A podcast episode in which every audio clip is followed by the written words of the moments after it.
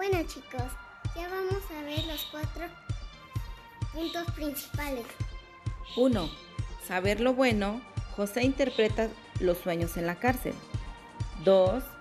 En pensar bien. Fíate de Jehová de todo tu corazón y no te apoyes en tu propia prudencia. Reconócelo en todos tus caminos y Él enderezará tus veredas. Eso lo encontramos en Proverbios 3 del 5 al 6. 3.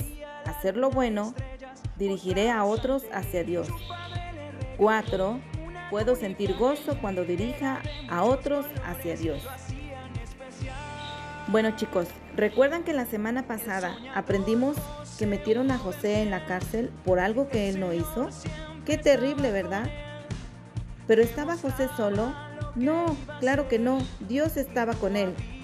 El guardia pensó que José era un buen hombre y se dio cuenta que Dios lo ayudaba. Por eso le dio un trabajo muy importante. Puso a José a cargo de todos los prisioneros que estaban allí. Pero veamos qué le pasó a José mientras estaba en la cárcel.